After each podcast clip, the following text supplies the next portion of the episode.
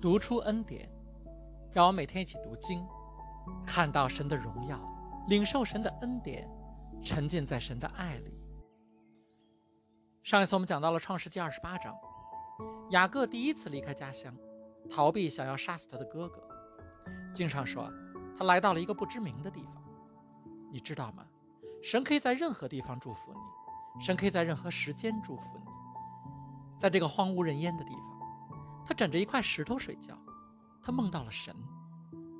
我们上一次可以说是从两千米的高空俯瞰这章的经文，但这段经文真的是有太多启示和祝福了，值得我们再回过头来细细的品味。神在雅各的梦里对他说：“我是耶和华你祖父亚伯拉罕的神，也是以撒的神。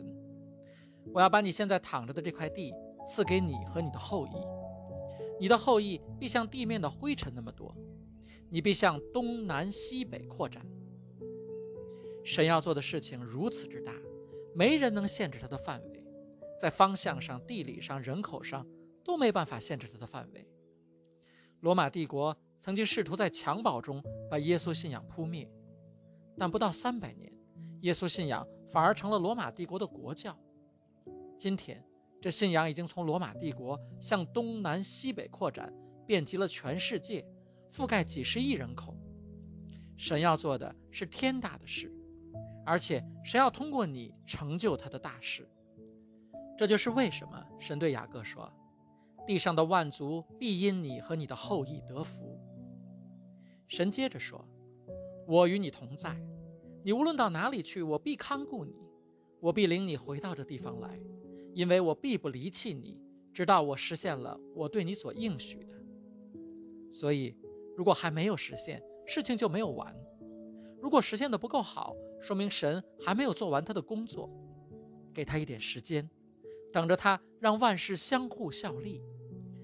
雅各一觉醒来说：“耶和华确实在这地方，我竟不知道。”他就惧怕起来，说：“这地方多么可畏啊！”这不是别的地方，而是神的殿，是天的门。雅各清早起来，把他曾经放在头底下做枕头的那块石头立作石柱，在柱上浇了油，他就给那地方起名叫伯特利，但那城起初名叫路斯。雅各在伯特利遇到了神，不是在他出发的地方，也不是在神已经为他准备好供应的地方，不是他要成家获得财富的地方。神在半路上出现在他的生命里，他一口气跑了一百里路。这时候，神降下夜幕，让他不得不停下来。有时候，神会安排你的环境，让你不得不先停下来。有一些意象不能在你匆匆忙忙的时候给你，需要你先停下来，找一个枕头，安息在地上。雅各不是在他的算计里看到神的作为，而是在他的睡梦中看到。雅各不是在他骗取他哥哥的祝福的时候看到神，因为当时他正忙着靠自己实现他的愿望。亲爱的弟兄姐妹，你注意到了吗？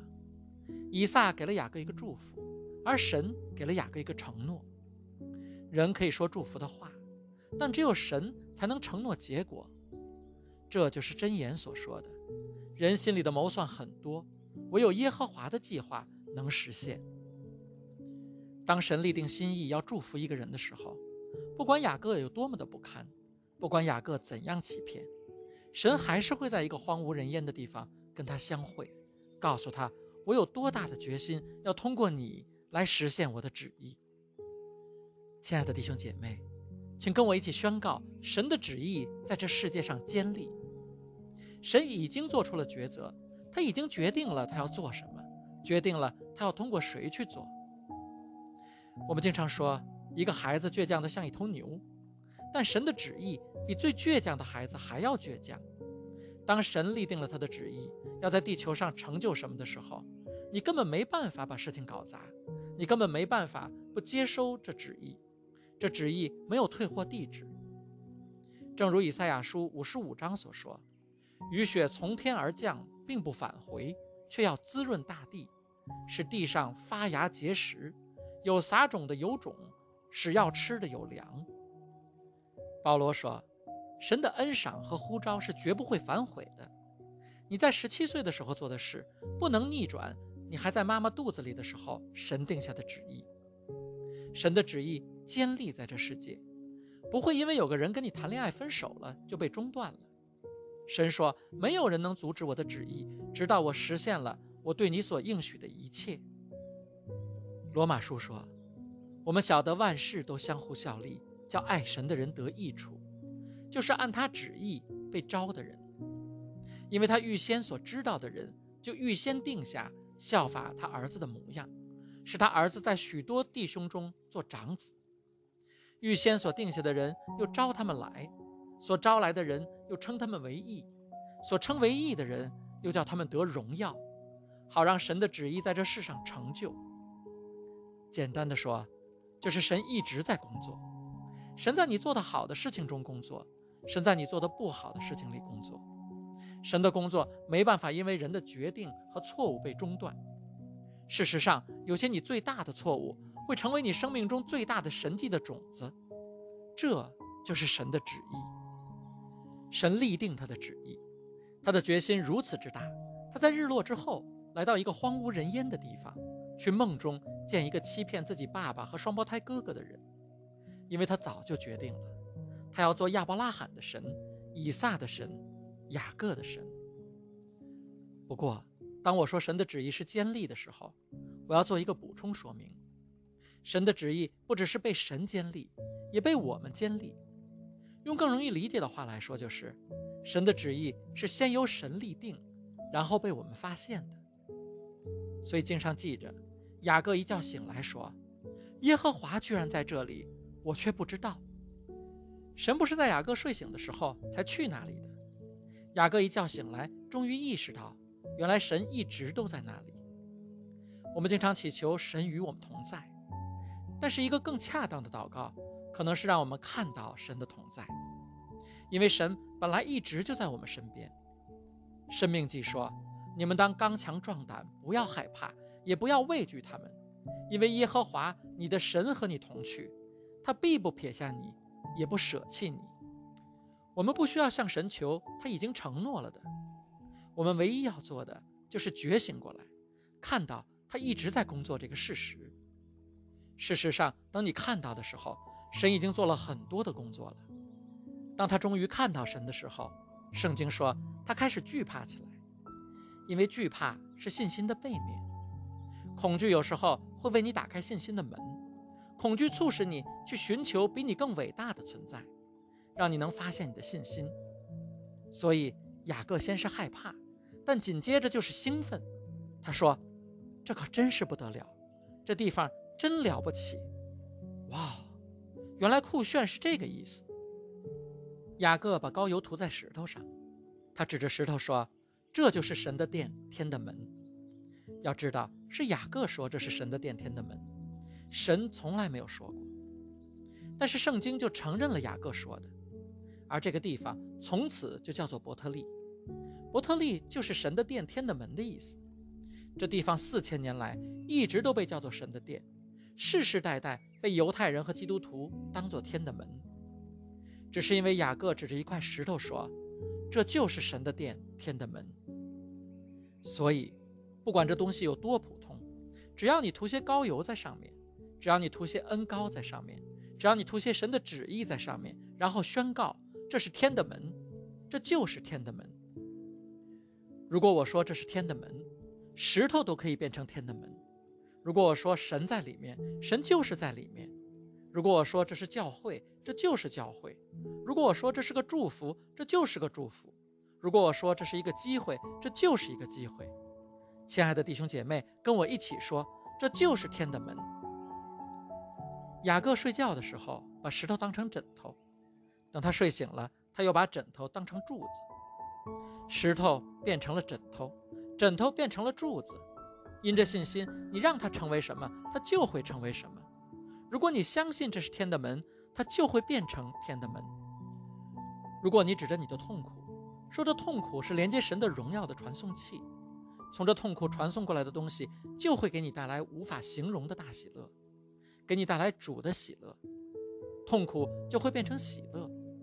所以，让我们一起指着你的痛苦宣告：这就是天的门。这就是天的门。我可以指着一个看上去很普通的东西，指着一个看上去很平常的瞬间，指着一个我不喜欢的工作，宣告，让它成为天的门。神没有说这是天的门，是雅各说的，而这地方就成了天的门。这就是天的门，这就是那个瞬间，这就是那个机会，这就是那个季节，这就是耶和华所定的日子，让我们在其中欢喜快乐。如果我让仇敌得逞，我会聚焦于明天，我会错过神在今天打开的天的门，我会错过神在今天从这门里送给我的供应。亲爱的弟兄姐妹，你生活中有没有一个特别讨厌的人？你可以指着他说：“这就是一扇门，因为神可以用一个让你受不了的人来祝福你。”雅各说：“这就是天的门，那地方就成了天的门，不是因为雅各有多么圣洁。”不是因为雅各一下子顿悟，从一个骗子变成了信心之父了。他的信心看起来真的有点可笑。他说：“如果神跟我同在，在路上看顾我，给我食物吃，给我衣服穿。”雅各说：“这就是天的门，那地方就成了天的门。”不是因为雅各有多么圣洁，不是因为雅各一下子顿悟，从一个骗子变成了信心之父了。他的信心看起来真的有点可笑。他说。如果神跟我同在，在路上看顾我，给我食物吃，给我衣服穿，他在跟神谈价钱，他在跟神讨价还价，想得到神昨天晚上已经告诉过他的，不管怎么样，神都会赐给他的祝福。我在美国的时候，曾经走家串户卖过百科全书，一天也不一定能卖出去一套。有一次我们运气好，敲开门还没说几句，对方就掏钱给我。我当时还在不停地说这百科全书有多好多好，我的同伴使劲捏住我的胳膊，我马上就闭嘴了。等我们回到车里的时候，我的同伴很郑重地跟我说：“我要教你一个让你一辈子受益的窍门，就是在有人掏钱的时候把嘴闭上。”我不知道这合不合适，也许你可以对你旁边的人说：“把嘴闭上，已经成了，已经成了。”雅各还在那里滔滔不绝地跟神讲价钱，神都说了他会与你同在，雅各还在那儿。如果你这样，如果你那样，我就如何如何。我们的神不是一个如果就的神，面对神的应许，我们只需要说好的和阿门，已经成了。这就是天的门，这说明我可以面对任何环境，即使是很不舒服的环境宣告，是不是很神奇呢？神专门在雅各最不舒服的时候，给了他一生中最重要的启示。想想看，雅各一辈子睡在自己家里，这是第一次躺在地上枕着石头睡觉，可能他都有点落枕了。但他一骨碌从地上爬起来说：“这地方真了不起，这地方太神奇了。不是因为我感觉到什么，而是因为我看到了什么；不是因为我感觉到什么，而是因为我认识了谁。”这地方真了不起，你知道吗？这句话你到哪里都能说，不只是在张家界，不只是在四姑娘山，不只是在教会里。这就是天的门，这就是天的门，因为我赋予了它意义，我给了它神的旨意。每一个地方都有神的旨意，只是有没有被发现的问题。在人还没有发现的时候，神已经立下了那地方的旨意。你可以在那个地方得过且过。也可以领受神的旨意，神把这选择交给了我们每一个人。你可以讨厌你待的地方，你也可以像约翰一样，在自己被流放的岛上写下了圣经中的启示录。你可以做决定，你可以选择在这个地方苦读、躺平，在失望中死去；你也可以选择在这个地方找到生命的活水，开始兴盛和繁荣。那些最好的草都是在幽谷里的。有些东西你只能在特别的地方获得。对雅各来说，伯特利就是那个特别的地方。雅各的旅程才刚刚开始，他还有九百里路要走呢。但是神已经在这个地方出现了，这说明他会一路跟我在一起。任何时候，只要我想，我都可以打开天的门，去领受他美善的启示。这就是天的门。你的小孩又不听话了。我很理解，但这可能就是天的门。不管你生命中遇到什么难题，指着它说：“这就是天的门，把它变成门。这就是天的门，这就是兴盛的季节，这就是那一天，不需要等到我把债务还清。这就是耶和华所定的日子，让我们在其中快乐欢喜。我要带着感谢进入神的门。”雅各在荒无人烟的地方，枕着一块大石头睡了一个很不安稳的觉。醒来的时候，他找到了神的旨意。这让我想起了另一个人，他带着神的旨意，枕着柔软的枕头，安稳地在船尾睡觉。但是他的门徒们没有让他睡得安稳，因为海上起了狂风巨浪。门徒们被恐惧惊醒，耶稣在他的旨意里安睡。我们可以对比门徒们所恐惧的和耶稣所知道的。门徒们冲着他大喊：“我们快淹死了！你难道一点都不在乎吗？”经上说，耶稣就起来，斥责了风，对浪说：“不许作声，平静下来。”于是风就停了，湖面就变得一片平静。耶稣斥责了狂风，对巨浪说：“闭嘴，安静。”我相信每一个人都需要对自己的思想说“闭嘴”。有时候你能说的最属灵的话就是“闭嘴”。耶稣说“闭嘴”，风就听了，一切恢复平静。耶稣对他的门徒们说：“为什么胆怯？你们还没有信心吗？”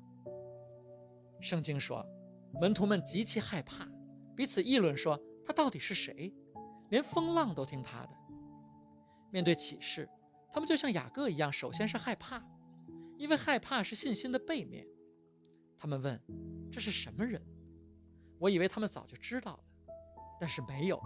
他们需要经历一次灾难，才知道一直跟他们同在的是谁。一场风暴变成了一次讲道。在门徒们疲于奔命的时候，耶稣睡在软软的枕头上，因为他知道一件事是他的门徒们不知道的，那就是任何一个地方。都有神的旨意，有神的旨意的地方，就有神的应许。我必不离弃你，直到我实现了我对你所应许的，直到我实现了我创造你的目的。这就是神对雅各的应许。还有第十四节，神对雅各说：“地上的万族必因你和你的后裔得福。”这后裔就是耶稣，这就是耶稣身上肩负的旨意。这就是为什么耶稣可以在风浪中安睡，因为他知道他还没有完成旨意，所以风浪不会淹死他，仇敌不能杀害他，他可以安然地躺在枕头上睡觉。有多少人身上也肩负着神的旨意？你知道你是属于神的，神对你也有旨意，他不会离开你，他不会让你失败，直到他成就了他在你身上所有的旨意。如果你是属神的，如果你有神的旨意。你知道你该做什么吗？你该安然入睡，告诉你的伙伴你要安然入睡了。而在你睡觉的时候，神在设计；在你睡觉的时候，天使在梯子上上去下来；在你安息的时候，神的应许正在成就。这就是天的门。在遇到风浪之前，耶稣说：“让我们到对岸去。”这就是为什么我知道我不会被风浪吞噬。因为神的旨意是让我到对岸去，每一个旨意都包含着应许，每一个幽谷都在两山之间，神在另一边为你准备了人生的高地。雅各睡在石头上，耶稣睡在枕头上，你可以睡在神的应许上。神说：“我不会离开你，直到我完成了我对你应许的一切。”你可以把你的头枕在这应许上。你可以把你的生命倚靠在这应许上，你可以把你的孩子交托在这应许上，神就在这个地方，风浪、幽谷、荒无人烟之地，神就在这里。我们生命中都会经历一些地方，让我们问神为什么让我来这里。但是信心会告诉我们，雅各所发现的，毫无疑问，神就在这里。亲爱的弟兄姐妹，我要为你祷告。你的生命中有神的旨意，你的旅程中有神的应许，神应许你在每一个幽谷都有供应，在每一个风浪中都有平安。不管你此刻在哪里，毫无疑问，神就在那里。天父，我祈求你在每一位弟兄姐妹的处境里，提醒他们你是什么样的神，给他们力量，给他们平安，给他们喜乐，给他们健康，给他们富足。祷告，奉我主耶稣基督得胜的名求，阿门。